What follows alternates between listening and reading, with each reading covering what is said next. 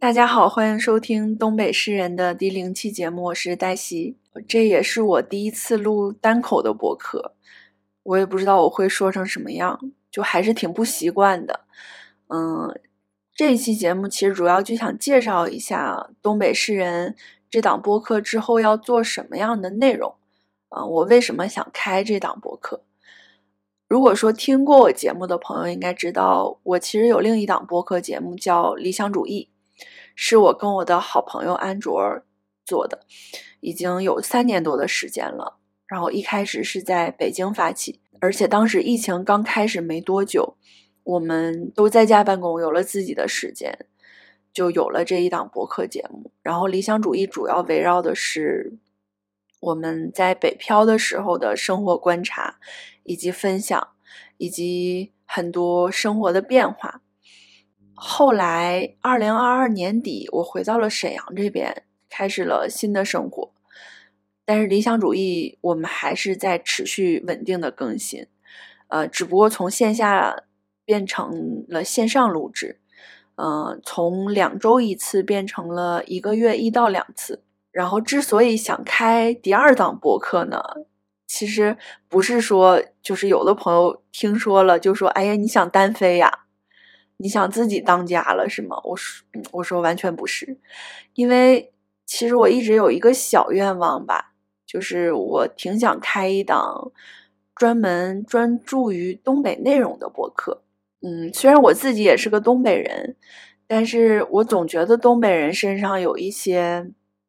你无法用语言概括，或者你无法很简单的概括的东西。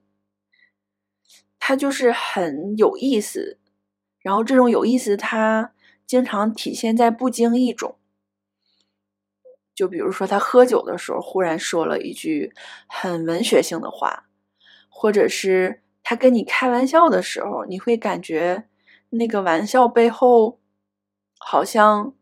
不只是笑一笑那么简单。我就很想挖掘这个很难描述的这些东西。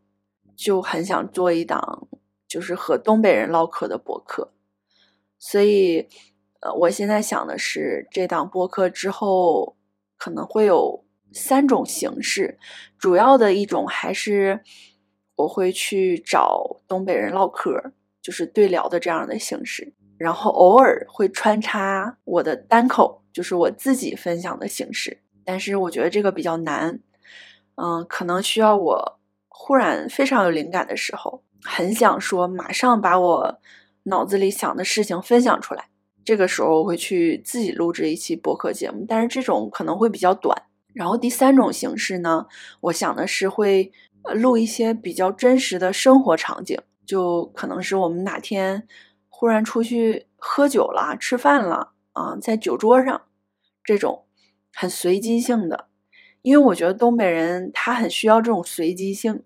你有的时候把它放到一个很正经的语境里，或者你把麦克风支上让他说，他就不说了。嗯，你得去抓拍，就像拍照的时候，你得去抓他那个高光时刻。另外呢，其实我一直以来有一个小的职业梦想，嗯，就是我很想做那种访谈类的主持人。以前就很羡慕这类工作的人，我觉得他们的工作也太有意思了吧！和不同的人唠嗑，和有各种不一样经历的、不一样背景、不一样故事的人去聊，然后作为一个听众，作为一个去挖掘、引导话题的人，我觉得这个是我一直很向往的职业。当然，就已经工作这么久了，再去转到那儿不太可能。但是我觉得。播客可能可以给我这个机会去做这个事儿，我就很想尝试一下。而且我特别喜欢姜思达的节目《地位计划》，就我觉得，首先姜思达是一个很有魅力、很有意思的人，就是他的聊天内容会让你觉得很能听进去。另外呢，他的这种形式我也很想借鉴，我就很想模仿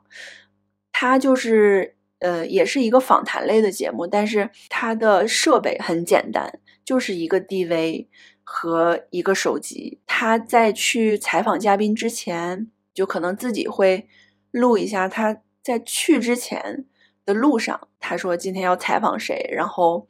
可能有一些什么想法，然后采访的过程就是也会把 DV 架到某一个地方，就是跟嘉宾聊，但是这个聊没有特别明确的方向，嗯，就是很随机的聊，也不会一定要聊出一些什么。我觉得这个可能是就是我想做的那一类内容。就是很随机、很不经意，但是你听完之后又可能会有一些灵感、一些想法，并且它是音频、视频同步的节目。我东北诗人的话，访谈类的节目，我也会尝试着去做视频和音频同步的节目，但是视频呢不会只录我们俩录播课的这种画面，而是说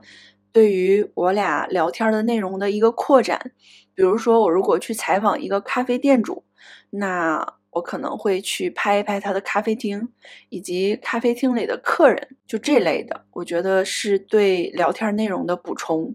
可能再加上我们聊天内容的视频，它就构成了一个相对完整的内容。对，这个就是我想做东北诗人的一个原因和整体的想法。然后，如果说，你对东北或者东北人有什么好奇的，也可以给我留言，